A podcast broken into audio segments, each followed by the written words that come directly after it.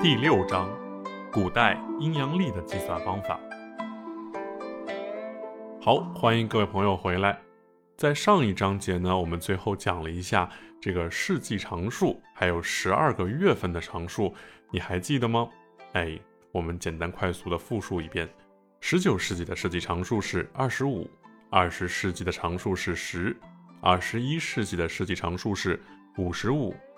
那一月到十二月的世纪常数分别是零、三十一、五十九、三十、零、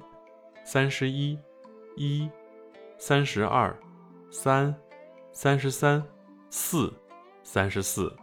那以上呢，这些就是从一月到十二月的十二个月份常数。那第三步呢，我们来看一下公式。首先呢，取。年的最后两个数字，就是你出生的那个年份啊。比如说，呃，你是一九九八年出生的，那么取尾数九十八，那乘以二十一除以四，那这个数值呢，算出来的数啊，我们取它的整数，然后呢，加上世纪常数，加上月份常数，然后再加日数。那最后得出了这个数值的总和啊，是我们要用的这个值。然后第二步呢，是将数值的总和超过六十的部分呢，我们减去六十，最终取余数，余下的数。那余数呢，是我们最后一步啊。余数是按照六十甲子的排列得出该日的日柱。例如余数为二十五，则是戊子。那我们这边来看一个案例啊，那推算呢，二零零三年七月二日的日柱是什么？那首先呢，我们先看第一步是取年的最后两位，零三，哎，乘以二十一，等于六十三，然后呢除以四，取整数呢是十五。那零三年呢是二十一世纪，所以我们取它的世纪常数呢是五十五。那我们再看一下月常数，刚刚说了这个案例呢是二零零三年七月二号。那七月份的世纪常数我们看一下是几？对，七月份的世纪常数是一。那日数呢，就是我们刚刚讲的，它是七月二号生的，所以这里呢是二。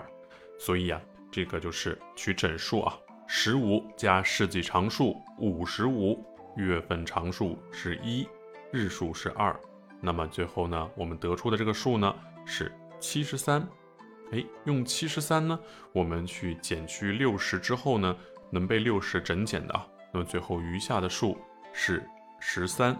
所以我们就可以推算出来啊。那么在二零零三年七月二日这一天呢，它的日柱是十三，为丙子。那这里的十三呢，是六十甲子，从甲子开始，甲子乙丑丙寅往后推，推到第十三个就是我们的丙子，所以日柱为丙子。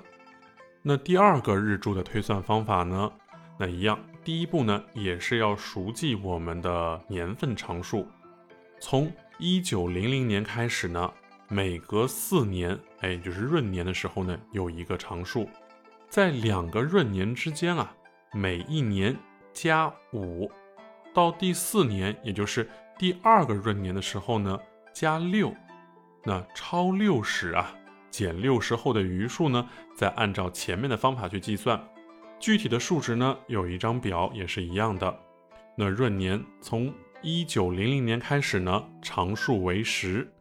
那一九零四年为三十一，一九零八年呢为五十二，一九一二为十三。那十二个月份的常数呢，依旧是一月为零，二月是三十一，三月是五十九，四月是三十，五月是零，六月是三十一，七月是一，八月是三十二，九月呢是三，十月是三十三，十一月是四，十二月是三十四。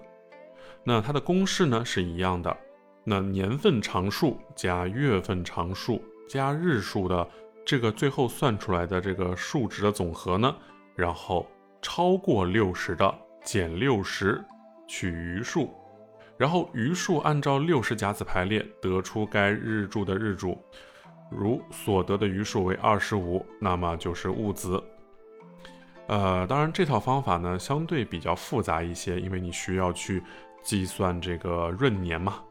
啊，当然呢，呃，这边呢只是针对它的方法论进行展开，因为平平常的时候呢，我们其实是可以有手机呀，有万年历，有各种方式去查，用这种方式呢会比较复杂一些。如果你想在别人面前秀一个技啊，你当然可以把这套方法学会啊。那简单的把这几个案例呢跟大家稍微的分享一下。首先举例还是以二零零三年七月二日的日主，那两千年的常数呢是五十五，到二零零三年啊，每年加五，哎，超过六十减六十后余数再加五，即二零零一年是六十，二零零二年是。六十减六十再加五等于五，二零零三年呢就是五加五等于十，计算呢就是十加七月的常数为一，那么日数呢为二等于十三，即丙子。日柱的推算方法之一二的特例呢，计算每个闰年的二月二十九日之前的日柱时啊，在按照这个公式计算得出的数值基础上呢。再减去一，例如一九八四年二月六日的日柱，一九八四年呢是闰年，常数为三十一，那二月的常数呢为三十一，计算啊年份常数三十一加月份常数三十一，再加日数六，那么它的合计呢是六十八，哎，那六十八超过了六十，我们减去之后呢余数是八，那因为辛未。但由于一九八四年呢是闰年，二月六日啊在二月二十九日前，故减去一得数为七，那日柱呢就为庚午。那举例看一下，推算二零一一年十月三十日的日柱，那两千零八年的常数呢为三十七，故啊两千一一年的常数啊为三十七加五加五加五等于五十二。那计算呢，就是年常数为五十二加月常数，那么十月的月常数是三十三，日数呢是三十，合计呢是一百一十五，哎，超过了六十，我们减去六十呢，余数是五十五，那对应的六十甲子呢，五十五为戊午，故二零一一年十月三十日的日主啊为戊午。那以上呢就是我们分享的两个。推算这个日柱的方法，那这边呢，其实只是作为一个知识性的一个拓展，不作为具体的一个应用方式。因为现在嘛，我们讲究效率，那你可以去查看万年历，或者是用一些手机的排盘软件，会更加的方便和快捷，而且避免出错。那在下一个章节呢，我们会继续来讲一下石柱的一些编排的一些方式。好，我们下一章继续。